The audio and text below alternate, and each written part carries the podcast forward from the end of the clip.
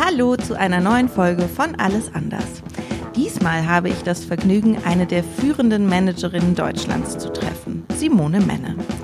Simone hat bei der Lufthansa eine Wahnsinnskarriere hingelegt und war da die erste Finanzvorständin in einem DAX-Unternehmen. Heute ist sie unter anderem in den Aufsichtsräten von BMW und der Deutschen Post und seit kurzem auch noch Galeristin. Ich muss zugeben, ich bin ob meines großen Respekts vor Simone ein bisschen nervös vor unserem Gespräch, freue mich aber umso mehr, ihr Gehirn gleich ein bisschen anzapfen zu dürfen. Denn was Simones Konzernkarriere mitbestimmt hat, waren vor allem viele Erfahrungen in der internationalen und interkulturellen Arbeit. Und darüber wollen wir heute reden. Viel Spaß! Unser Partner in Crime für diesen Podcast ist Stepstone. Stepstone ist euch auf jeden Fall ein Begriff, falls ihr schon mal einen Job gesucht habt. Aber für die Personalerinnen und Personaler unter euch könnte interessant sein, dass Stepstone innovative Tools entwickelt hat, um Unternehmen mit Kandidatinnen und Kandidaten zu matchen. Das machen die zum Beispiel mit linguistischer Analyse, künstlicher Intelligenz und selbstlernenden Algorithmen. Und wer aufgepasst hat, dem ist aufgefallen, das musste ich ablesen. Deswegen lasst euch lieber von den Expertinnen und Experten von Stepstone direkt dazu beraten. Wenn ihr Interesse habt, schaut doch mal vorbei auf stepstone.de slash e-recruiting. Alles anders? New Work kann doch wohl jeder. Ich würde auch gerne mal vom Strand arbeiten. Wir sind doch alle voll diverse. Etwas ganz Kluges mit Change Management. Ich denke, Flexibilität ist wichtig. Also ein Kickertisch ist absolut notwendig. New Work, Gehaltstransparenz, Recruiting, Work-Life-Balance. Alles anders. Hallo Simone, schön, dass du da bist. Hallo Lana, ich freue mich hier zu sein. Ähm, ich habe gestern unseren Podcast vorbereitet und habe kurz mit Suse und Nora darüber gesprochen. Ähm, und Suses erster Kommentar war, uh, dann überleg dir mal bitte spannende Fragen, weil äh, Simone ist durchaus herausfordernd und sagt dann auch gerne mal, es ist ein langweiliges Gespräch. uh, ähm, ich hoffe, ich bin nicht äh, zu ähm, zu deutlich. Äh, aber ja, ich finde schon, dass es auch wichtig ist, äh, eine klare Kante zu zeigen. Es, wir wollen ja auch für die Zuhörer und Zuhörerinnen ein interessantes Gespräch machen. Ne? Aber ich kann Auf mir nicht Fall. vorstellen, dass es langweilig wird hier. Ich hoffe, ich habe mir Mühe gegeben, ähm, aber wenn du es doch so empfindest, dann hau raus, ne? Werde ich tun. Ähm, ich habe äh, gerade schon kurz zu dir gesagt, ähm, eine der ersten Sachen, auf die ich gestoßen bin, als ich mich mit dir beschäftigt habe, ist deine ähm, erste Führungsposition, die du für die Lufthansa hattest in Westafrika. Ja. Und das fand ich super spannend. Ähm, vielleicht magst du noch mal kurz erzählen. Du bist da reingerutscht und hattest erst mal mit vielen verschiedenen Kulturen zu tun, richtig? Ja, so ist es. Also ähm, es ähm, war, äh, ich wollte immer ins Ausland. Äh, nun ist es so, dass äh, man als erstes Angebot, wenn man die erste Führungsposition hat, natürlich nicht die tollsten Orte kriegt, äh, sondern manchmal auch eben schwierige Orte. Westafrika und Lagos war ein schwieriger Ort. Ähm, nicht nur äh, aufgrund der, der Bedingungen dort, ähm, die also politisch und, äh, und auch äh, finanziell schwierig waren, sondern auch, weil in Nigeria ja sehr viele verschiedene Stämme wohnen äh, durchaus manchmal auch äh, äh, im Krieg miteinander lagen. Und ich hatte Vertreter von drei verschiedenen Stämmen in einem Team von 13 Mitarbeitern.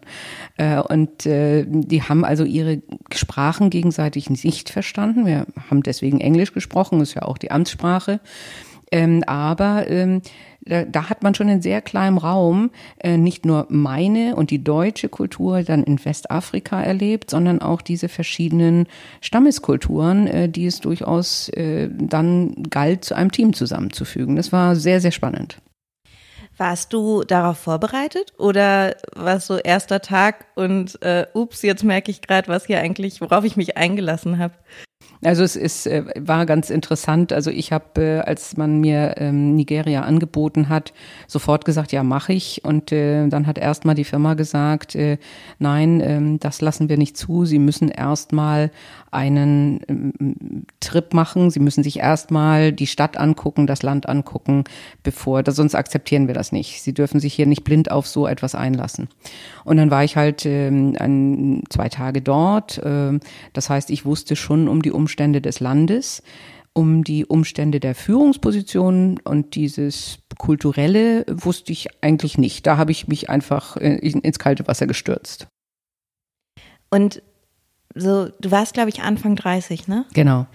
Ähm, du hast gerade gesagt, du wolltest immer ins Ausland. Das ist ja schon nochmal auch ein bisschen anders, als jetzt irgendwie nach England zu gehen Mhm. oder so, ne? Oder nach Schweden, was irgendwie, wo man so sagt, ja, das ist noch recht ähnlich zu dem, was wir hier kennen. Ähm, und ich glaube, selbst da hat man ja schon irgendwie die kleinen kulturellen Unterschiede, die man dann so im Alltag dann doch irgendwann mitkriegt.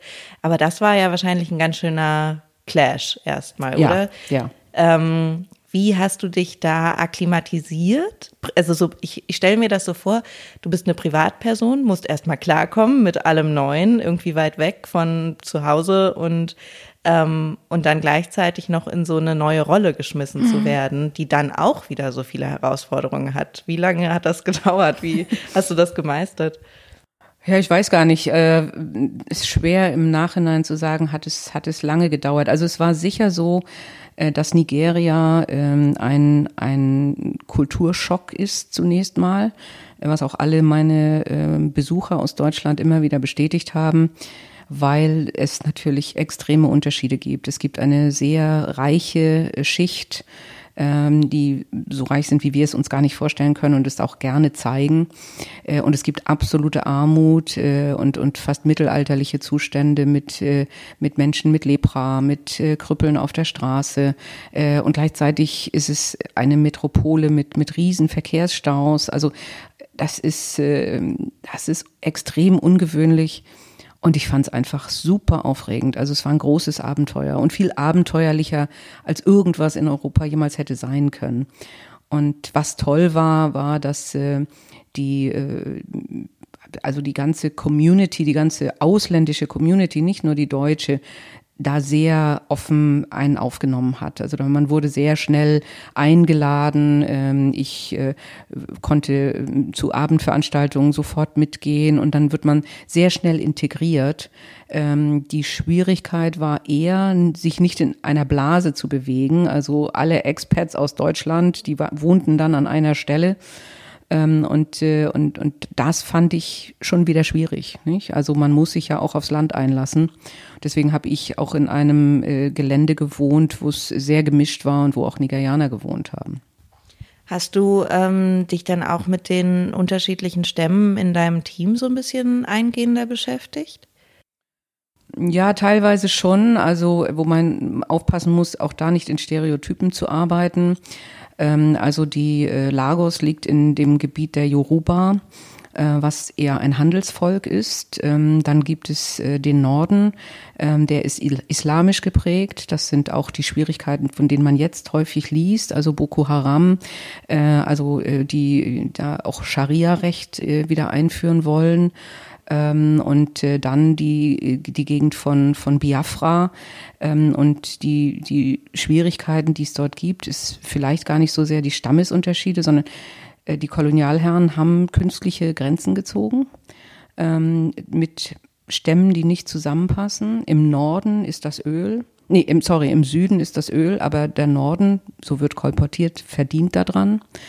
Äh, Und, äh, und da gibt es sehr, sehr viel politische Schwierigkeiten. Ähm, Die muss man kennen, wenn man dort im Land arbeitet. Und die muss man insbesondere kennen, wenn man dort im Land äh, ja auch Geschäfte macht. Und wir haben ja Flugtickets verkauft. Aber ähm, gab es Situationen in deinem Team, wo diese unterschiedlichen Charaktere mit unterschiedlichen Backgrounds dann aneinander geraten sind, wo du irgendwie vermitteln musstest? Ja, ein bisschen schon. Wobei die Schwierigkeit äh, sicher immer ist zu sagen, lag es nur an den Stämmen und oder lag es an den unterschiedlichen Mitarbeitertypen, nicht? Also, aber es war schon so, dass ich zwei Mitarbeiter eines anderen Stammes hatte, die eher ein bisschen gemobbt wurden, also die eher ein bisschen äh, nicht beachtet wurden, nicht ernst genommen wurden. Und ich glaube schon, dass das teilweise an den unterschiedlichen Stammeskulturen lag. Ähm, also es war jetzt nicht ein Riesenclash, aber ähm, schon eine Führungsherausforderung zu sagen, wie, wie integriere ich alle, weil ich brauchte alle. 13 Mann ist kein großes Team. Und, äh, und da musste auch jeder mit anpacken. Ähm, und äh, das äh, das habe ich allerdings nicht äh, im Sinne von, ich vermittel zwischen Stämmen gelöst, sondern ich vermittel zwischen Menschen. Ich denke, das ist insgesamt auch wichtig, ähm, weil äh, das wäre anmaßend äh, zu sagen, ich als Deutsche äh, mische mich jetzt in, in eine Landesgeschichte ein. Ähm, wichtig ist, dass man, glaube ich, mit den Individuen dann redet und, und dort klar macht, das ist ein Mensch. Du musst Respekt vor ihm haben, egal wo der herkommt oder egal auch was, wie er ähm, solange er die Regeln beachtet, wie er als Mensch ist. Und ähm, noch eine ganz stereotype Frage von mir. Ist es dann, ähm, hattest du das Gefühl, dass du als Frau in einer Führungsposition in diesem Land nochmal andere Herausforderungen hattest, als du sie in Deutschland gehabt hättest? Also die, Frage stellen viele, äh, aber ähm, also Nigeria, insbesondere die Yoruba-Kultur, hat äh, starke Kauffrauen, sehr starke Kauffrauen. Und ähm, tatsächlich eine Kultur, äh, die es Frauen auch erlaubt, mehrere Männer zu haben. Das heißt, da gab es sehr, sehr starke Frauen und Frauen wurden da absolut respektiert. Das ist im Norden, in der islamischen Kultur sicher völlig anders. Ähm, die hat man dort aber so nicht gemerkt äh, in, in Lagos. Und äh, deswegen hatte ich überhaupt keine Probleme, sondern völlige Akzeptanz. Und äh, ich glaube, die Probleme hat man im Zweifelsfall dann eher mit den Westeuropäern als mit den Nigerianern gehabt. Und es hat sich wahrscheinlich bis heute auch noch nicht so sehr geändert, ne? Ähm ja, ich, es ist tatsächlich so, ich glaube, dass ähm, manchmal in Afrika die, die westeuropäische Kultur hinterherhinkt, im Sinne von, äh, dann sind da vielleicht eher die äh, noch äh, Macho-Männer oder Altkolonialisten, äh, wo man wirklich sagen muss, so ist die Welt nicht mehr und das hat sich geändert.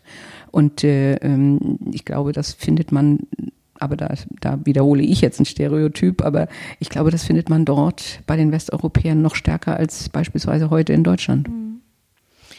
Du bist ja so ziemlich ins kalte Wasser gesprungen. Ne? Mhm. Also klar, du hast gerade gesagt, du warst mal da vorher, ähm, hast irgendwie dir die Stadt angeguckt so, ne? und geschaut, mache ich das, möchte ich das, kann ich das? Und trotzdem war es ja wahrscheinlich einfach ein großer Schritt. Absolut, die zwei Risiko, Tage geben einem ne? ja nur einen Eindruck ja. der Stadt, ja. Ist das ähm, was, was du auch ähm, empfehlen würdest? Also ich glaube, wir haben in den Zuhörerinnen super viele Frauen, die jetzt an einem ähnlichen Punkt stehen, vor ähnlichen Herausforderungen und man hört ja immer wieder, dass Frauen ähm, eher zögerlich sind mit solchen Entscheidungen. Hängt vielleicht auch für viele Frauen dann noch ein bisschen mehr dran als für Männer. So, ähm, vielleicht ist die erste Familie auch schon da oder so, ne? Ist das aber was, was du trotzdem mitgeben würdest, diese Schritte gehen zu? Ja, definitiv. Das ist ganz, ganz wichtig. Also ähm, es ist, glaube ich, ein Riesenproblem, äh, wenn man, wenn man versucht, alles abzuwägen. Und insgesamt in der Gesellschaft sind wir glaube ich, so inzwischen fast risikogeprägt, mit Angst vor Risiko und, und Vorsicht und, und Abwägen. Äh, und das, äh, das lähmt uns und das, das lähmt auch Unternehmertum. Und äh, also, und ich sehe da auch nicht unbedingt den Unterschied äh, zwischen Männern und Frauen. Und äh, klar, erste, erste Familie, aber dann kann ja auch der Mann mitgehen und äh, auch versuchen, dort äh, sich zu verwirklichen. Ja, also ähm, das, äh, also man, man muss, man muss sich in solche Aufgaben reinschmeißen und es macht super Spaß. Und es ist, also ich habe bei jedem neuen Schritt immer wieder festgestellt, äh, dass ich daran wachse. Und äh, äh also ich glaube, Frauen werden heutzutage immer noch so sozialisiert. Ja, ich habe das neulich auch äh, ähm, einer Forscherin gehört, die wirklich nochmal sehr deutlich gemacht hat, dass äh, wenn man ein Baby in einen rosa Strampelanzug steckt und danach in einen blauen Stampelanzug und man nicht weiß, welches Geschlecht es ist, Menschen anders mit diesem Kind umgehen. Ja, das heißt, wir werden als Frauen von Anfang an anders sozialisiert, mit ruhigerer Stimme, mit langsameren Bewegungen und äh, also und wir müssen viel mehr, äh, auch wenn das ein ganz altes Stereotyp ist, aber viel mehr Pipi Langstrumpf sein. Ja, aber Astrid Lindgren äh, bleibt halt äh, relevant. Absolut, ja. Ähm, auch nach Afrika hast du ja immer auch internationale Teams irgendwie um dich rum gehabt, mhm. geleitet auch. Ähm, und hast wahrscheinlich relativ viel gelernt auch darüber, wie man so interkulturell arbeitet. Ne? Ähm, hattest du mal so Situationen, wo es wirklich zu Missverständnissen, Streits oder so kam, wo du gesagt hast, okay, das liegt wirklich daran, dass hier gerade verschiedene Kulturen aufeinanderstoßen? Also was ich, also Streit, nein. Also ich war, ich war ja lange Zeit auch für Europa verantwortlich, erst Südwesteuropa und dann ganz Europa. Und dann hat man schon deutlich gemerkt, dass es Unterschiede zwischen den Finnen und den Spaniern gibt. Und äh, es war aber wirklich so, dass wir das eigentlich wirklich nutzen konnten im Sinne von äh, lerne von de, der besten Methode, ja. Und äh, und äh, klar gab es da auch die Stereotypen, dass die dass die Finninnen, das war ein reines Frauenteam, äh, viel pragmatischer waren als äh, im Zweifelsfall die lang erklärenden Spanier. Ne? Ähm, aber Clashes hatten wir da eigentlich nicht. Was ich interessant fand, äh, das war zum Beispiel einmal äh, in Frankreich, ich war eine Zeit lang in Paris und da haben dann wirklich die Franzosen die Augen verdreht und haben gesagt, man, ihr Deutschen, ihr jammert wirklich auf hohem Niveau. Ja, also, weil es uns ja eigentlich so gut ging und der Firma in Frankfurt, die Lufthansa, ging es auch gut. Und wir haben über das Wetter gejammert und über die äh, Industrie und über die Politik und ich weiß nicht was. Und so sozusagen jetzt hört mal auf zu jammern und macht was. Ja, das, das, da hat man schon gemerkt, dass wir als Deutsche manchmal auch sehr anstrengend für unsere europäischen Nachbarn sind. Hast du, ähm, gibt es irgendeine Nation, Kultur, wie auch immer, ähm, mit der du am liebsten gearbeitet hast? Wo du so gedacht hast, ah, da nehme ich am meisten mit oder die sind mir am angenehmsten? Na, eigentlich nicht, weil äh, also ich habe ich hab sehr sehr gern mit den Engländern zusammengearbeitet und äh, und ich war zweimal äh, habe auch in England gelebt, zwei sehr unterschiedlichen Orten, einmal in London und einmal in den Midlands. Äh, auch zwei sehr unterschiedlichen Firmen, also auch da war die Kultur alleine schon von dem Firma, von dem Firmenumfeld unterschiedlich. Äh, aber was ich sehr geschätzt habe, ist, ist wirklich auch da Pragmatismus gemischt mit Humor, mit einer, wir machen das schon äh, äh, Kultur. Ähm, die, die hat mir sehr gut gefallen. Aber ah, ich, ich, liebe auch Frankreich äh, und, und ich fand äh, auch, auch die Spanier total witzig. Also ich bin vielleicht eher südeuropäisch als, äh, als nordeuropäisch. Ähm, Wobei ich ja als Norddeutsche vielleicht auch sage, ach, die Nordeuropäer, die sind mir sehr ähnlich. Ich habe, ähm, mein Freund ist Ire mhm. und ähm, deswegen habe ich äh, jetzt, wie du vorhin sagtest, ne, diese Expat-Community ja, von ja. Iren gibt es hier in Berlin auf jeden Fall. Die ist riesig, habe ich festgestellt, war mhm. mir nicht so klar. Und ähm, da wurde mir letztens von einem irischen Freund ähm, an den Kopf geworfen, möchte ich fast sagen, ähm, dass ich so, so eine typisch deutsche ähm, Deutlichkeit habe in meinen Aussagen. Okay. Also, ja. Ähm, und das war, ich glaube, es war kein Kompliment. und da habe ich so gedacht, ah ja, das ist so für mich, ähm, ich sage Sachen einfach gerne so, wie sie sind, ohne sie auszuschmücken. Ich denke da gar nicht viel drüber nach. Aber das kommt bei anderen vielleicht manchmal unhöflich oder vielleicht einfach nicht so nett an. Ja, ich glaube, das stimmt. Also äh, ich mache das auch und äh, ich habe auch das Gefühl, was soll das rumreden? Man verliert Zeit und äh, und also insbesondere jetzt in Führungspositionen in Deutschland, wenn man nicht klar sagt, was man will und, und die Mitarbeiter machen was anderes und sagen dann ja, aber du hast mir das nicht richtig erklärt. Also finde ich ver verliert man Zeit. Aber ich glaube auch, man, man hört das auch oft, dass Amerikaner das zu uns sagen äh, dass wir, dass es als nicht höflich wahrgenommen wird. Ja, also äh, und äh, es ist auch viel wichtiger, im Anfang eines Gespräches oder beim ersten Kennenlernen Smalltalk zu machen und erstmal drumherum zu reden. Und ich habe das Gefühl, wir reden ständig erstmal übers Wetter äh, und, und reden drumherum. Äh, aber ja, ich glaube, das, äh, das ist richtig. Aber also das, ja, so sind wir wahrscheinlich groß geworden, nicht? Also. Ist das was, du hast gerade gesagt, so in der Führungsposition vor allem empfindest du es als wichtig, ähm, dass man einfach klar sagt, was Sache ist, was man braucht auch, ne? Ähm, warst du mal an dem Punkt, wo du gedacht hast, ich will aber jetzt auch gerne, dass meine Mitarbeiter mich mögen und nicht, dass es einfach, dass ich, weiß nicht, die klaren Ansagen mache, sondern jetzt gerade will ich lieber einfach als sympathisch empfunden absolut, werden? Absolut, absolut. Gerade am Anfang der Karriere. Ähm, also ich, ich hatte immer das Thema, äh, dass, äh, dass ich gemocht werden will, ja.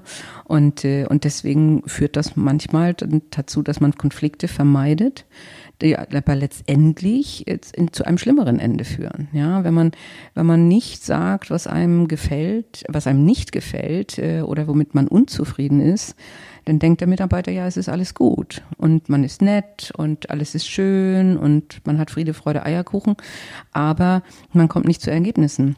Äh, und, äh, und deswegen muss man versuchen, es zu kombinieren. Und man kann und zwar, je höher man in der Position ist, man kann nicht mehr immer nur geliebt werden. Man wird immer auch Entscheidungen treffen müssen, die Menschen nicht gefallen. Ja, du hast äh, nie mehr Entscheidungen, die allen gefallen können. Und, ähm, und da sollte man lieber transparent und deutlich sagen, woran es liegt. Und man muss damit leben, dass einen nicht alle lieben. Aber ich glaube schon, dass man trotzdem es erreichen kann, dass einen alle respektieren und sagen, ja, ich habe eine Hochachtung. Sie sagt wenigstens, was sie will. Äh, und nicht, ähm, ach, ist die nett, aber ehrlich gesagt, wir kommen hier nicht voran. Wir haben da gerade schon so ein bisschen dran, ähm, äh, wir haben es gerade schon kurz angerissen. Ähm, letztendlich sind ja diese Sachen, über die wir gerade geredet haben, auch Teil von Diversity. Ne? Also mhm. Diversity auch irgendwie als wichtigstes als eins der wichtigsten Schlagwörter, würde ich sagen, jetzt gerade in dieser ganzen Arbeitsweltdebatte, ähm, ist ja am Ende weiß man inzwischen aus verschiedensten Studien, Diversity ist super wichtig, führt auch zu wirtschaftlich größerem Erfolg. Auf der anderen Seite ist es natürlich anstrengend. Ne? So ist es. Diversity ist einfach anstrengend. Ähm, hast du ähm, trotzdem jetzt so in deinen, du blickst ja jetzt einfach auf einige Jahre Erfahrung zurück, gibt es so ein, ähm, gibt es sowas, wo du sagst, ja, das hat sich total gelohnt, mit anderen, ähm, mit Menschen mit anderem Background zusammenzuarbeiten und das habe ich daraus gelernt, so, das hat mich besser gemacht und das hat vielleicht auch unsere Ergebnisse besser gemacht? Ja, ich bin davon fest überzeugt. Also ich bin fest davon überzeugt, dass Diversity unendlich wichtig ist, gerade in der heutigen Zeit. Ähm, also für jede Firma, die Kunden sind divers, die Mitarbeiter äh, sind divers, das bleibt nicht aus, wenn, wenn man im großen Unternehmen arbeitet und deswegen sollte auch eine Führung divers sein, um überhaupt die unterschiedlichen Perspektiven zu verstehen. Und äh, nun nehme ich das Europa-Beispiel. In Europa hatten wir 13 verschiedene Büros in 13 verschiedenen Ländern. Und, ähm, und es, wir haben immer voneinander gelernt. Und, und es war, äh, also war wirklich immer eine tolle, tolle Teamatmosphäre, wenn wir uns alle gemeinsam getroffen haben. Und natürlich konnte man überlegen, was ist jetzt in Schweden besser und warum machen die Portugiesen die besten Dienstreiseabrechnungen und warum kriegen es die Spanier nicht hin, ja? Und äh, und dann hat man voneinander gelernt und hat hat zugehört und und das ist enorm wichtig. Kommunikation ist natürlich äh, da die Herausforderung, äh, dass wir eben gerade gesagt haben, dass man klar sagt, worauf es ankommt, ist wichtiger in diversen Teams als in homogenen Teams. Wenn wenn man ein Team hat, wo alles Wirtschaftsingenieure sind, die in der TU Aachen äh, studiert haben, dann wissen die bei Stichworten schon, was sie meinen. Äh, wenn man mit Menschen zusammenarbeitet, die aus sehr unterschiedlichen Hintergründen kommen. Also ich habe beispielsweise einen Wirtschaftsingenieur und einen Kunsthistoriker und einen Sinologen oder eine Sinologin äh, und habe da noch unterschiedliche Generationen, also jemand, der seit 30 Jahren arbeitet und jemand, der gerade angefangen hat, dann muss man viel klarer kommunizieren miteinander und wirklich sich die Mühe geben zuzuhören. Und das ist natürlich etwas, weshalb es teilweise unbequemer ist und in der Vergangenheit vielleicht auch nicht unbedingt das Erfolgsrezept, weil wichtig war Wachstum, wichtig war Standard äh, in, in Großunternehmen und äh, wenn da irgendjemand was hinterfragt hat oder nochmal was ausdiskutieren wollte, war das eher nervig. Heutzutage muss man das tun. Ja, und deswegen, ehrlich gesagt, glaube ich auch fest, dass, äh, dass Frauen dazu besser geeignet sind. Ich glaube auch da, und auch das gibt es äh, in Erkenntnissen, ähm, das Gehirn von Männern und Frauen ist gleich. Wenn man sich aber die Vernetzung in den Gehirnen anguckt, dann ver verlaufen die Vernetzungen bei Männern geradlinig innerhalb jeglicher Gehirnhälfte, also rechts und links, linear innerhalb dieser Gehirnhälften und die von Frauen gehen zickzack zwischen den Gehirnhälften. Und das mag genau, ich glaube ich glaube nicht, dass es genetisch ist. Ich glaube, auch da liegt es an der Sozialisierung von Baby an. Das ist das Thema Kommunikation. Und, äh, und deswegen, glaube ich, sind Frauen da ziemlich gut aufgestellt derzeit. Ich habe nie in einem Großkonzern gearbeitet, mm, aber da gibt es ja wahrscheinlich einfach sehr viele Strukturen, die schon eingezogen sind. Ne? Ähm, Kommunikationsstrukturen gehören wahrscheinlich dazu. Ist es trotzdem so, dass du dann gesagt hast, okay, ich arbeite jetzt mit 13 Teams aus 13 Ländern, ähm, wir müssen hier nochmal was umschmeißen, das funktioniert so nicht? Was, also was hat gut für euch funktioniert?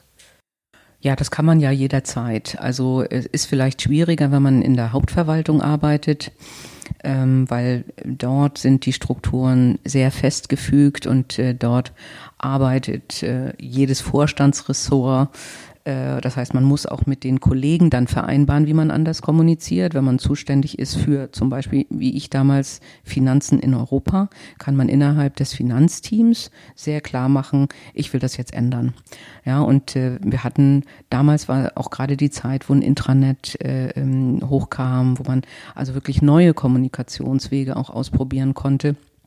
Und wo man, wo es wirklich wichtig war, dass wir untereinander länderübergreifend diskutiert haben und gelernt haben und nicht jedes Land für sich gearbeitet hat. Und äh, auch das ist eine, eine Lehre, äh, dass man wirklich, wenn man nicht es selber entscheiden kann, doch zumindest dann sich die Mühe machen sollte, mit den Peers, mit den mit, äh, Führungskräften auf der gleichen Ebene ähm, zu reden und zu sagen, wir sollten hier mal drüber nachdenken, wie wir anders miteinander reden. Ja, gerade in heutigen Zeiten, weil Silos sind nicht mehr äh, State of the Art. Ich muss segmentübergreifend arbeiten und deswegen muss man so transparent und so offen wie möglich kommunizieren. Und, und es ist so, dass in vielen großen Konzernen es wirklich früher so war, Wissen ist Macht. Äh, man hat Wissen für sich behalten, ähm, insbesondere Führungskräfte haben dann gesagt, oh nee, das sollen oder dürfen die Mitarbeiter gar nicht wissen, das können wir ihnen nicht zumuten oder aber auch dann geht es an die Presse, all so eine Gründe. Ähm, das führt natürlich aber dazu, dass die Mitarbeiter im Zweifelsfall gar nicht wissen, wo soll es denn hier lang gehen? Was ist denn die wirkliche Strategie? Oder wo stehen wir gerade? Geht es uns gut oder schlecht? Und, äh, und da muss man an der Kommunikation massiv arbeiten und sollte sich auch die Mühe geben, vielleicht alte Strukturen aufzugeben und mit den Kollegen überzeugend äh, klarzustellen, dass man da was ändern muss. Ja, also wir haben äh, bei Edition F die Erfahrung gemacht, ähm, wir hatten mal für eine kurze Zeit zwei Büros in der gleichen mhm. Straße. Und alleine da, ja, in einem winzigen Team mit zwei Büros, die eine Gehminute voneinander entfernt waren, haben wir schon gemerkt, okay, jetzt fallen hier auf einmal Sachen richtig runter. Ne? Ja. Ne? Wir kriegen gar nicht mehr mit, was die anderen machen. Ja. Ähm, und wir haben irgendwie, ne, wir haben alle modernen Kommunikationsmittel, wir treffen uns einmal die Woche und so. Und trotzdem hat es, also das war extrem anstrengend für uns, das auf die Reihe zu kriegen. Und wir haben es nicht so richtig geschafft, muss man auch sagen. Ja. Ne? Also das zweite Büro gibt es jetzt auch nicht mehr. Hat nicht gut für uns funktioniert. Und da bin ich schon dann, also ähm, bin ich beeindruckt, ne, wenn man sagt, so man arbeitet über die ganze Welt verstreut mit unterschiedlichen ähm, Zeitzonen vielleicht noch, ne, da sind unterschiedliche Kulturen, Feiertage, äh, Sprachen und so weiter. Ne? Also das ist schon, das kommt mir vor, als wäre es ein Riesenkraftakt, alleine das zu führen. War das ein großer Teil dann auch deiner Arbeit? Also das ist ein Kraftakt und es lässt sich nie ganz äh, aufbrechen. Also die Erfahrung ist tatsächlich, dass es schon Gebäudekulturen gibt. Ja? Also äh, wenn man wenn man auf der Basis, wie wir es genannt haben, der Lufthansa, gab es ein BG3, also Bürogebäude 3, das war die Verwaltung. Und dann gab es ein BG1 und da war aber der Flugbetrieb. Und das waren zwei völlig andere Kulturen, wie man sich vorstellen kann. Ja, die Flugbegleiter, die Piloten, aber auch die Einsatzzentrale für den Flugbetrieb ganz anders getickt als die Verwaltung. Und die Verwaltung war immer das Gruseln. Ne? Also das Haus war wirklich, wo wir gesagt haben, oh nee, da will keiner rein. Ja, das ist also wirklich die diese Büro Papierfabrik, also wo einfach viel Bürokratie erzeugt wird. Und, äh, und wenn man dann noch sieht, es gibt eine unterschiedliche Kultur zwischen einer Fracht und einer Passagier-Airline. Es gibt eine unterschiedliche Kultur dann wiederum zur Technik, ja. Und dann global hat man ständig damit zu tun, wie gleiche ich das aus. Und, äh, und es ist ganz wichtig, Bewegungsstätten, Begegnungsstätten zu, zu schaffen. Und äh, was, was leider irgendwie nicht funktioniert hat, und da, da glaube ich, ist, ist ein kultureller Aspekt, den, den Führungskräfte prägen müssen. Teeküchen sind ein toller Ort zum Austausch. Ja, man muss es schaffen, dass Menschen und dazu hilft so ein neues Design und New Workspace. Ich glaube da fest dran, ja, dass Menschen sich auch mal auf ein Sofa setzen können, dass Menschen anders zusammensitzen als nur an ihrem Schreibtisch, dass Führungskräfte auch erkennen, dass ein Austausch am Kopierer, an der Teeküche oder auf einem Sofa wertvoll für die Arbeit ist. Und dass das nicht böse ist und nicht jeder ständig vor seinem Schreibtisch sitzen muss und da möglichst auch noch essen. So, und das gilt dann auch weltweit. Ähm, zum Beispiel gibt es äh, häufig ja Trainingszentren und ich fand es immer ganz toll, um auf die Zeit von Lagos zurückzukommen. Wenn ich dann in unserem Trainingszentrum in Seeheim war, da habe ich immer Kollegen getroffen und auch wenn ich alleine unterwegs war, konnte ich da abends irgendwo in die Kantine, an die Bar gehen und hatte einen Kollegen, mit dem ich reden konnte und dann habe ich wieder was Neues gelernt über die Lufthansa. Ja, und es war bei Böhringer nicht anders. Ja, also auch Böhringer ist weltweit tätig und auch dort war es wichtig, dass man Begegnungsstätten hatte. Und das muss man als, als Unternehmen fördern und diese Kultur des Austauschs muss man fördern. Hast du ähm, aus allem, was du aus deiner Arbeitserfahrung irgendwie mitgenommen hast, auch was für dein Privatleben übernommen? In meinem Privatleben bin ich, glaube ich, auch lieber anstrengend äh, oder eher anstrengend. Also ich glaube, wenn, wenn ich äh, mit Freunden essen gehe, insbesondere mit Männern, äh, bin ich, äh, bin ich schrecklich anstrengend, weil ich so bossy bin. Ja, ich sage dann immer, also ich, ich übernehme dann immer die Bestellung und, äh, und sag, wo ist denn unser Tisch? Oder ähm, sag dann auch mal, wenn der Kellner nicht rechtzeitig kommt, hier fehlen noch zwei Bier. Ähm, das äh, kann manchmal helfen, manchmal ist das aber auch, glaube ich, wirklich anstrengend. Also ich muss mich eher zurückhalten, vielleicht äh, doch privater zu sein. Ähm, und ähm, ich äh, bin extrem organisiert und äh, also und extrem effizient. Und das ist im Privatleben manchmal nicht gut. Ich, also ich wünsche mir manchmal jemanden wie dich in meinem Leben. Also meine Mutter findet es auch gut, äh, weil ich schnell viel gebacken kriege. Ähm, aber ich merke manchmal bei Freunden, dass sie denken, okay, jetzt mach mal ein bisschen langsam und lass uns ein bisschen Zeit nehmen und äh, komm mal runter. Und äh, ich denke, ich hoffe, dass das äh, ich arbeite jetzt ja nicht mehr so viel operativ, äh, dass ich das auch schaffen werde. Ja, wir haben ähm, mit Edition F angefangen, gewaltfreie Kommunikation zu machen. Okay. Kennst du das? Nein. Ähm, das ist eine, oh Gott, ich hoffe, ich kann es jetzt richtig erklären. Ähm, äh, das ist eine Methode der Kommunikation, wo man letztendlich versucht, eine Basis zu schaffen, auf der man sich wirklich richtig versteht. Ne? Also wenn wir jetzt einen Konflikt miteinander hätten, dann würden wir uns ähm, auch unter Supervision im besten Fall zusammensetzen. Ich sag dir, was mein Problem ist, du wiederholst, was du verstanden hast. Und dann kann ich nochmal sagen, ja, so meinte ich das oder nee, äh, das, da fängt schon an, hast du komplett falsch verstanden, ich erkläre es nochmal. Ne? Und das geht so lange hin und her, bis man so sagt, okay, jetzt haben wir die gleiche Basis, auf der wir reden können. Ähm, auch sehr anstrengend, aber auch sehr hilfreich als Methode.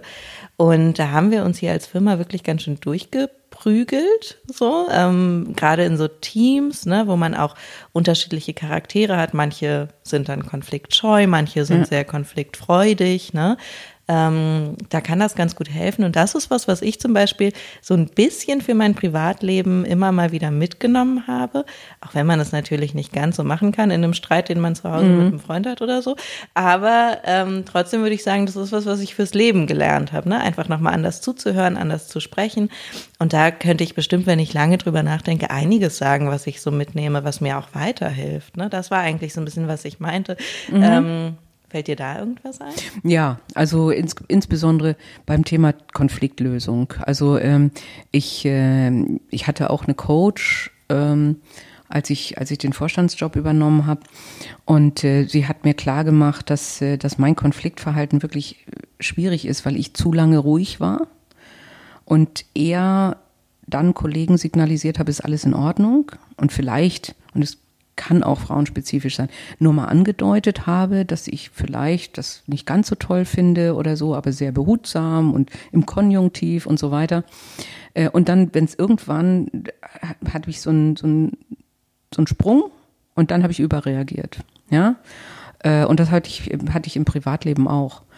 Und äh, da wirklich rechtzeitig, da sind wir wieder bei der Klarheit, rechtzeitig, äh, wenn es noch nicht eskala eskalationsfähig ist, schon mal zu sagen, das und das stört mich hier jetzt gerade dran.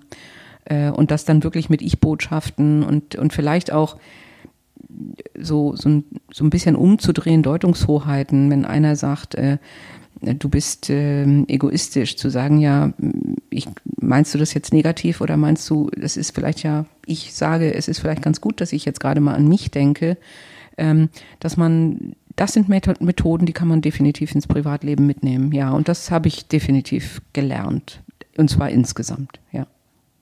Ähm, es gibt ja so Studien darüber, dass Frauen in Meetings wesentlich weniger zu Wort kommen, sich zu Wort melden. Ähm, und dann gibt es Lösungsansätze, zum Beispiel Kommunikationsregeln aufzustellen. Das kommt mir recht unnatürlich vor, aber vor zehn Jahren habe ich auch so über die Quotenregelung gedacht ähm, und habe es inzwischen ja. revidiert. Was hältst du davon? Ich halte es für sehr künstlich und äh, und was auch wichtig ist in Meetings ist ja eine Spontaneität äh, und äh, da sollte es nicht zu viel Regeln geben.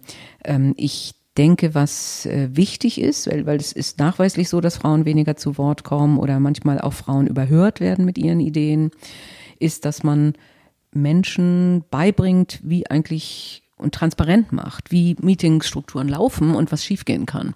Und da gibt es äh, zum Beispiel einfach gute Filme, wo man dann deutlich macht, guck mal, hier hat die Frau was gesagt und keiner hat zugehört. Und wenn man das allen vor Augen führt, Genauso wie beim Thema Stereotypen, Unconscious Bias. Wenn man weiß, was sind meine Vorurteile oder was sind meine Verhaltensweisen, können alle innerhalb des Meetings mehr drauf achten. Und zwar alle. Ja. Und selbst wenn dann ein Alpha Männchen im Zweifelsfall äh, eine, Frau überhört, äh, können andere sagen, erinner dich, wir wollten doch. Ja, wichtig denke ich ist auch ein Moderator, das kann immer helfen, wenn man einem Moderator die Aufgabe gibt, äh, es sollte jeder zu Wort kommen, der dann auch mal jemanden ins Gespräch holt, der bisher ganz still war und einfach mal sagt, äh, was ist denn Ihre Meinung? Äh, wir haben von Ihnen noch nichts gehört.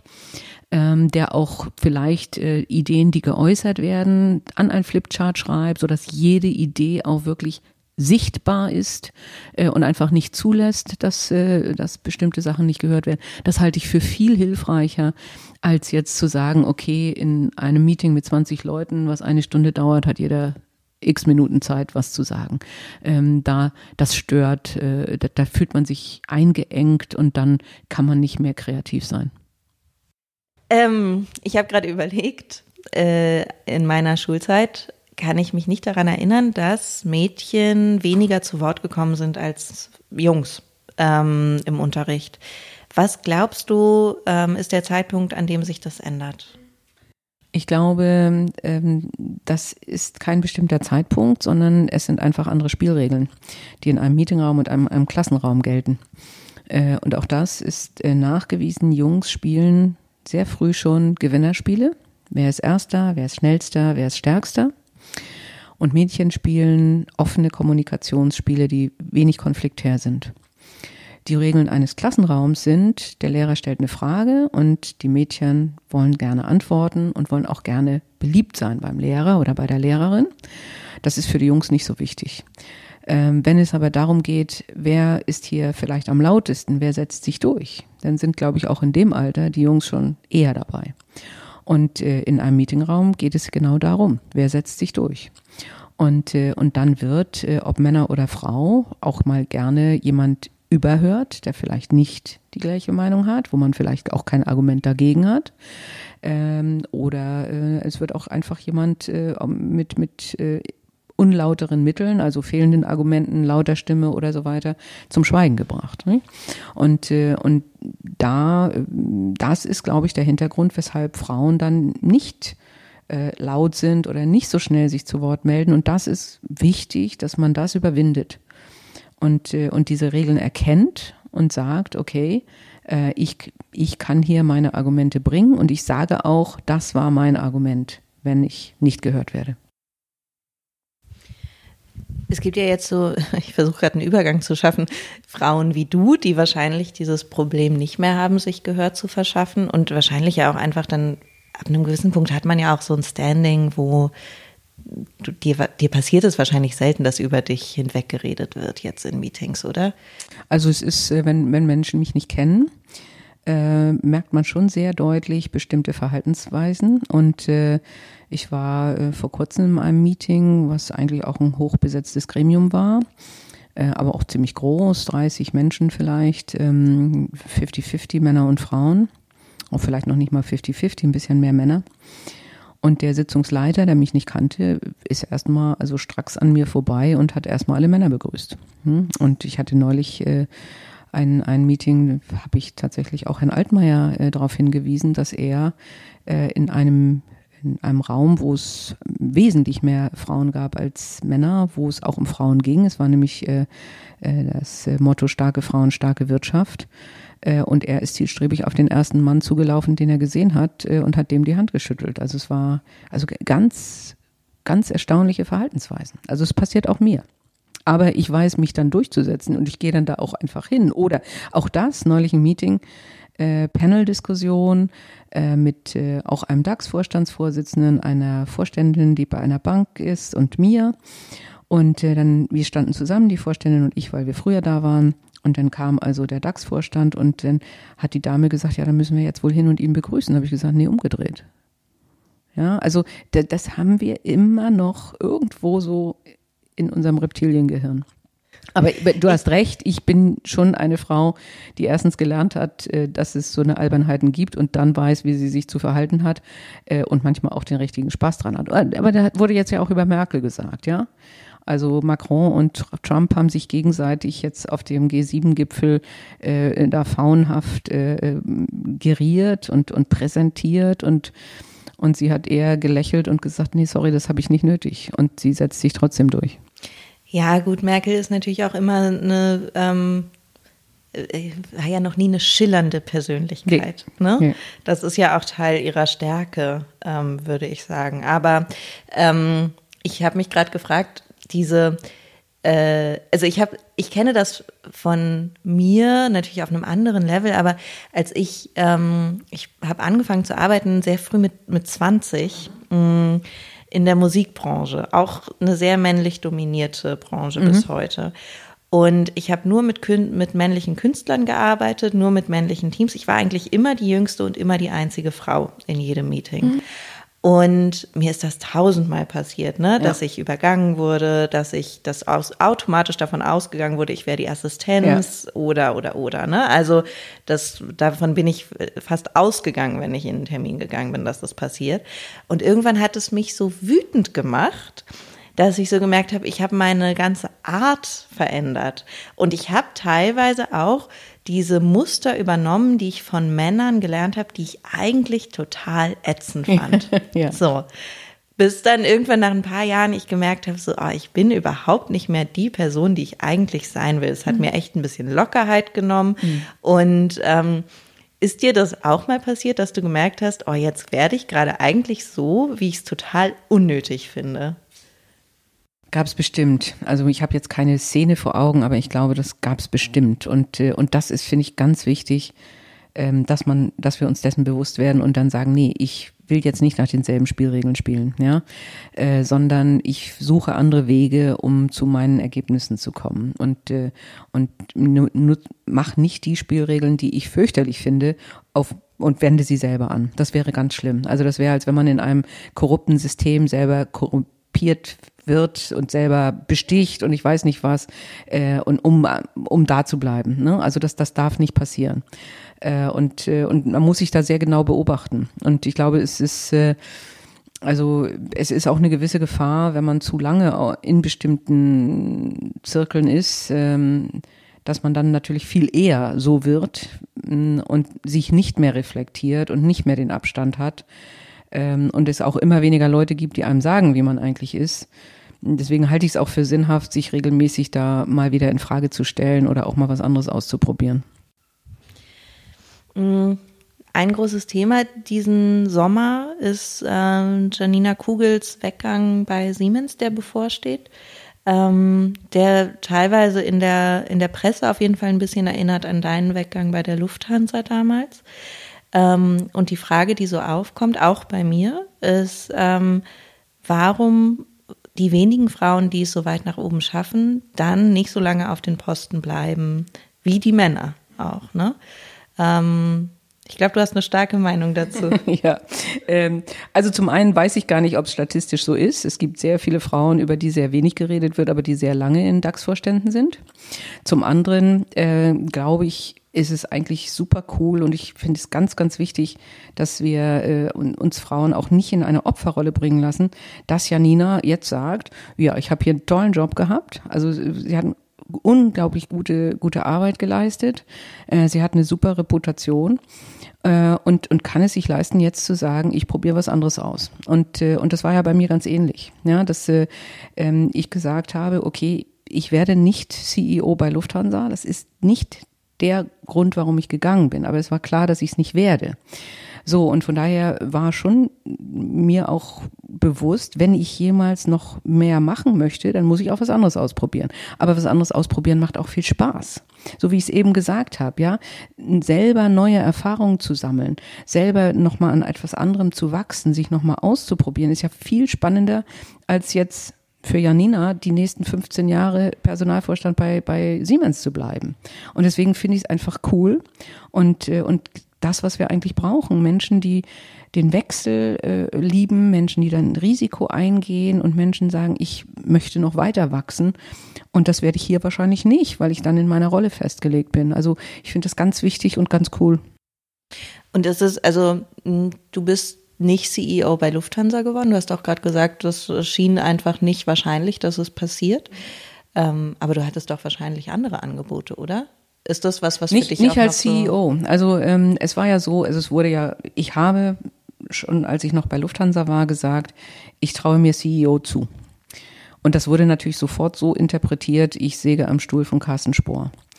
Ähm, und es war aber eigentlich mir ganz klar und, und ist auch wirklich ernst gemeint, Carsten ist für Lufthansa insbesondere zu dem Zeitpunkt der bessere CEO gewesen. Einfach weil er ein Charisma hat, weil er Pilot ist, weil er den Laden in- und auswendig kennt. Ähm, also, und äh, ich habe nur gesagt, ich würde gerne auch CEO sein. Aber ja, bei Lufthansa war ziemlich klar, da werde ich es nicht. So, und, äh, und von daher war es natürlich auch logisch, dass meine Chancen steigen, wenn ich nochmal in einer anderen Industrie CFO mache, als wenn ich von dem CFO der Lufthansa aus plötzlich CEO in einer anderen Branche werde. Das war eigentlich ziemlich ausgeschlossen. So, das heißt, ich habe einerseits gesagt, ja, ich lasse es drauf ankommen, ich äh, will mich nochmal ausprobieren, äh, ich gehe ein Risiko ein äh, und äh, ich bin nicht CEO geworden, ich hatte auch nie ein Angebot als CEO. Äh, und äh, ist, ich sag jetzt mal, ich leide nicht drunter. Ne? Also das ist jetzt nicht so, dass das, dass, dass mein Lebenstraum zerstört ist. Ähm, aber ich hätte es gerne mal ausprobiert. Aber ist ja theoretisch auch noch nicht vorbei, oder? Oder ist das jetzt für dich äh, vom Tisch? Wenn man mir einen anbietet, werde ich sehr drüber nachdenken. Und zwar im Sinne von, das ist eine große Herausforderung, aber die Versuchung ist riesig. Ähm, aber ähm, ich persönlich würde egal ob Mann oder Frau, nie jemanden zum CEO machen, der 59 ist. Hm? Also eigentlich ist es gut für ein Unternehmen, wenn man äh, einen Vorstand hat, der zwei Amtszeiten da ist, das heißt circa acht Jahre. Und eigentlich ist es gut für ein Unternehmen, wenn man jemanden hat, der nicht so alt ist. Ne? Und äh, das heißt, die Wahrscheinlichkeit ist gering, äh, dass ich jetzt noch CEO werden könnte. Es sei denn, es wäre ein absoluter Sanierungsfall, wo man sagt, ja, da muss jetzt richtig aufgeräumt werden. Äh, das, dafür haben wir drei Jahre Zeit und in diesen drei Jahren bauen wir einen Kandidaten auf, der danach übernimmt. Ja, das, das wäre eine Konstellation, wo sowas denkbar ist. Ähm, und äh, derzeit muss ich ganz ehrlich sagen, fühle ich mich aber auch sehr, sehr wohl äh, mit den Aufsichtsratsmandaten und dem Projekt Galerie, was durchaus auch ein risikobehaftetes ist. Ähm, ich komme gleich nochmal zur Galerie. Super interessantes Thema auch, finde ich. Ähm, aber Du warst ja jetzt dann auch irgendwie deine gesamte berufliche Laufbahn, deine Großteil deiner beruflichen Laufbahn warst du Chefin von Menschen, ne? Würdest du sagen, du warst eine gute Chefin? ja, müsste man natürlich eigentlich meine Mitarbeiter fragen. Ähm, also ich bilde mir das ein. Äh, ich habe bei 360 Grad Feedbacks, also äh, Mitarbeiterbefragungen, eigentlich auch immer ganz gute Noten gekriegt. Ähm, und äh, ich habe mich wirklich immer darum bemüht, Mitarbeiter mitzunehmen, zuzuhören, aber dann auch klare Entscheidungen zu treffen. Ähm, und ich bin sicher an der Aufgabe gewachsen. Äh, aber es wird garantiert auch Mitarbeiter geben, die sagen, oh Gott, ich fand sie gar nicht gut als Führungskraft. Äh, also das, äh, ähm, aber ich bilde es mir ein, ja. Und wenn du auf deine Chefs und Chefinnen zurückblickst, ähm, was würdest du sagen, was hat dir da richtig gut getan und geholfen in, deiner, in deinem Wachstum? Ja, ich hatte häufig Chefs, die weiter weg waren. Also ähm, also seit Lagos eigentlich, ja, war der Chef dann im Zweifelsfall in Frankfurt. Ähm, und, äh, und dadurch war toll das Vertrauen ähm, und die Freiheitsgrade. Ja, was will, also ich, ich wäre, glaube ich, schlecht klargekommen mit Chefs, die, die mich an einer engen Leine geführt hätten. Und das hatte ich nie habe ich mir vielleicht auch immer die Jobs ausgesucht, wo das in der Konstellation auch gut funktioniert hat. Aber selbst mein Lehrherr, ich habe ja angefangen äh, zu lernen äh, und der hat mir von Anfang an auch vertraut und man hatte von Anfang an bestimmte Mandanten, für die man dann die Steuererklärung gemacht hat und äh, die man selbst verantwortlich übernommen hat. Und das fand ich ganz, ganz wichtig. Das heißt also, es war eigentlich auch mein Credo, den Mitarbeitern vertrauen und ihnen Verantwortung übertragen und, äh, und eigentlich ihnen viel Freiheiten zu geben und darauf sich zu verlassen, dass die Mitarbeiter kommen, wenn es ein Problem gibt. Dazu gehört natürlich auch eine gesunde Fehlerkultur. Ne? Also du kannst natürlich Leute auch nur an der langen Leine lassen, wenn du mit dem Risiko umgehen kannst, dass Sachen schiefgehen. Ne? Ähm, und das muss dann ja auch in Ordnung sein. Aber ich habe auch das Gefühl, so Fehlerkultur hängt natürlich auch damit zusammen, wie gut es einer Firma geht. Ne? Je schlechter es dem Unternehmen geht, desto weniger Fehler kann man sich ja auch erlauben. Vor allem, wenn es um Finanzen geht, würde ich sagen. Ja, das ist eine interessante Frage. Also ich, ich erinnere mich an ein Beispiel, wo ähm, ein Mitarbeiter äh, aus den Finanzen, aus dem Treasury, ähm, mir Zahlen geliefert hat für eine Vorstandsvorlage und äh, die Vorstandsvorlage war raus, aber noch nicht behandelt in einer Sitzung. Und er kam in mein Büro und hat gesagt, also die Excel-Datei hat einen Fehler und die Zahlen stimmen nicht. Und er war fertig, also er war am Boden zerstört. Äh, und äh, ich habe aber gesagt, ja, aber wir haben sie ja noch nicht behandelt, wir können sie noch korrigieren. Äh, und, und ich glaube, er war so erleichtert, dass ich ihn nicht klein gemacht habe, gleichzeitig aber natürlich so bestürzt, äh, dass er in Zukunft sicher viel mehr drauf geachtet hat. Oder ein schönes Beispiel, für, was mir selber passiert ist. Ich war zuständig für die Finanzen bei der Lufthansa Technik, ähm, brauchte eine Unterschrift von einem Vorstand. Mein Finanzvorstand war nicht da äh, und ich bin zum Produktionsvorstand gegangen. Und es war eine Unterschriftenmappe mit den Dokumenten dazu. Und ähm, es war ein sehr genauer Mann, äh, sehr klar. Von ihm habe ich viel gelernt, klare Ansagen. Und er hat gesagt, die Dokumente passen nicht zu dem, was ich hier unterschreiben soll. Ich habe gesagt, doch, doch, alles richtig. Ich hatte schon unterschrieben. Und natürlich, um die Geschichte abzukürzen, nach zwei Iterationen, er hatte recht. Und dann hat er zu mir gesagt, Frau Menne, wenn Sie zu mir kommen mit einer Unterschrift und Sie selber schon unterschrieben haben, erwarte ich, dass Sie das geprüft haben. Und ich war fertig. Ja, und, äh, und das war eigentlich ja, er war nicht laut, er war nicht, er hat nur gesagt, ich habe ihm vertraut. Und es ist schade, dass ich das nicht konnte. Und, äh, und daraufhin war ich natürlich viel klarer in meiner Bearbeitung in Zukunft. Das heißt, es wirkt viel mehr, als wenn er jetzt gebrüllt hätte und, und was weiß ich was gemacht hätte. Und das ist wichtig, glaube ich, als Fehlerkultur. Noch ganz kurz zu, zu dem Punkt zu kommen, kann man sich mehr Fehler erlauben, wenn es einer Firma schlecht geht? Äh, also natürlich kann man sich nie eklatante Fehler erlauben Und äh, das kann man zum Beispiel in einem Flugbetrieb oder in einer Pharmafirma natürlich nie, wenn es um Flugzeuge oder wenn es um Medikamente geht. Ja, ganz egal, wie die Firma drauf ist. Das heißt, wir brauchen Regeln, dass Fehler passieren können, aber dass wir Mechanismen haben, die überprüfen. Vier-Augen-Prinzip, äh, Sechs-Augen-Prinzip zum Teil im Flugbetrieb, äh, bestimmte äh, Marker, die wichtig sind. Ähm, und das ist völlig egal, wie es der Firma geht. Aber wie man dann den Mitarbeiter behandelt, der den Fehler gemacht hat, das ist die Herausforderung, egal ob, wie es der Firma geht. Ja, und dann wahrscheinlich auch, ähm, du sagtest gerade, äh, Frau Menne, ich habe Ihnen vertraut, ne? Und ähm, dann trotzdem nach dem Fehler dieses Vertrauen aufrechtzuerhalten, genau, ne? genau. nicht zu verlieren. Genau. Und, Ähm. und, und auch wirklich, äh, also das, also das war, das war er immer. Also er hat wirklich immer äh, sehr klar, auch bei, bei Fehlern, zum Beispiel Schlepperfahrer. Wir hatten damals viel Unfälle mit Schlepp, Schleppern, die Flugzeuge geschleppt haben und dann irgendwo angestoßen sind. Und das ist natürlich, kann manchmal ein fürchterlicher Fehler sein. Also äh, einschließlich des Falles, wo ein Schlepperfahrer mit einem Flugzeug hinten dran unter dem Flügel eines anderen Flugzeugs vorbei durchgefahren ist. Man kann sich vorstellen, was das bedeutet. Und, äh, und er hat die Menschen eingeladen. Und die hatten natürlich fürchterliche Angst. Fürchterliche Angst. Die mussten also zum Vorstand und haben da gerade einen Schaden gemacht, den sie natürlich aus ihrem Privatvermögen gar nicht bezahlen könnten. Aber es ging ihm darum, aufzuklären, warum ist es dazu gekommen. Ja, und was können wir verbessern oder verändern?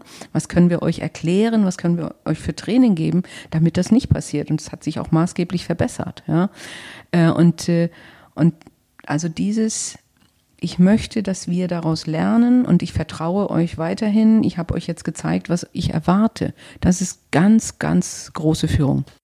Ist das auch, was du so neu Managerinnen und Managern mitgeben würdest? So Je, ganz, ganz wichtig. Ganz, ganz wichtig. Vertrauen, Delegation, aber natürlich den Mitarbeitern auch das an die Hand geben, was sie brauchen, um den Job gut zu machen.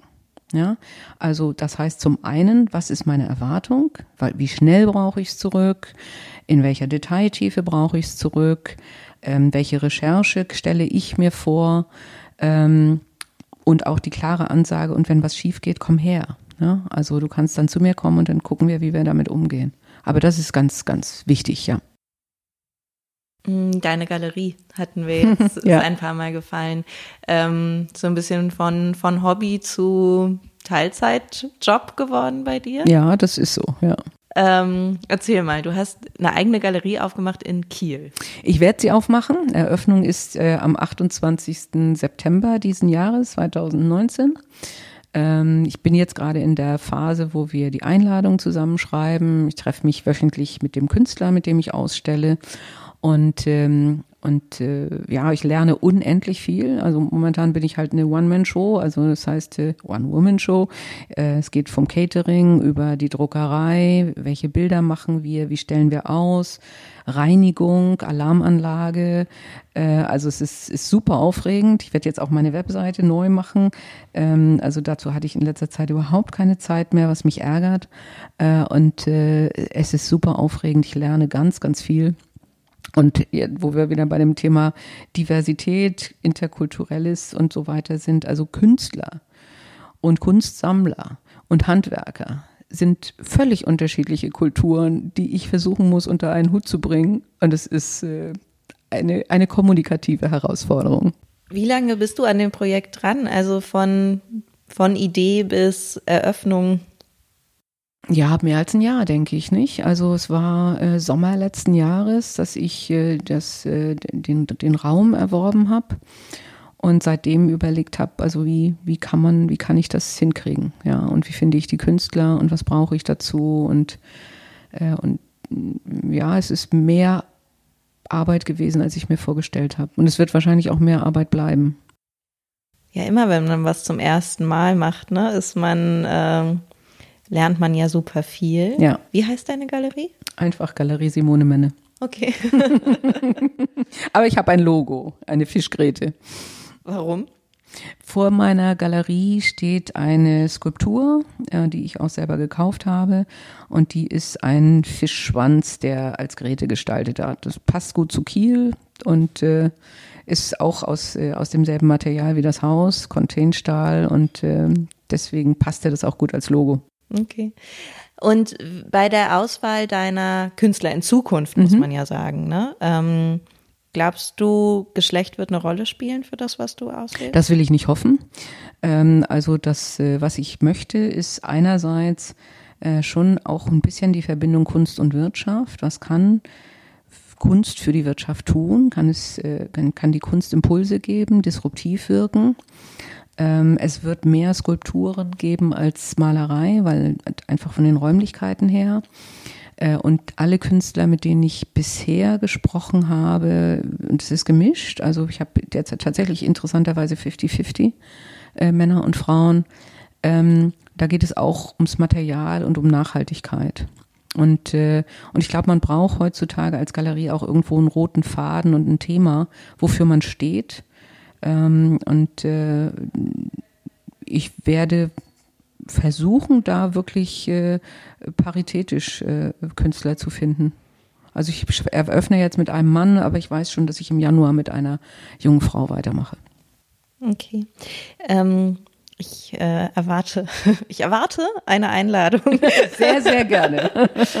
ähm, ich habe äh, eine Abschlussfrage. Ähm, der Podcast heißt Alles anders. Was würdest du sagen, müssen wir anders machen? Ihr als Edition F oder wir als Menschen? Lustigerweise bist du die Zweite, die das hinterfragt. Ich habe das nie so gedacht. Ähm, ich habe die Frage mit Absicht super offen gestellt. Ja. Also alles, was du auch gerne Edition F mitteilen kannst, kannst du jetzt loswerden. Also was müssen wir anders machen? Ähm, Ich denke, wir müssen Sachen mit weniger Angst machen äh, und mit mehr Enthusiasmus. Und, äh, und damit meine ich, ob das Europa ist, damit meine ich, ob es Klima ist äh, und damit meine ich sicher auch so eine Redaktionsarbeit. Ja, äh, Was mir derzeit fehlt auf fast allen Gebieten, in, insbesondere in Deutschland, ist äh, Optimismus und Aufbruch. Und äh, und dieses Zurückschrecken, sich absichern, German Angst, äh, ich möchte möglichst alles versichern, ich möchte möglichst alles an andere delegieren, ob das nun Politiker sind oder Chefs oder wie auch immer, da müssen wir raus. Und da nehme ich derzeit zu viel davon wahr. Es mag hier in Berlin in der Startup-Szene anders sein, aber das ist so das, äh, wo, wo alles anders für mich dahinter stehen würde. Vielen Dank. Es hat viel Spaß gemacht. Vielen Dank.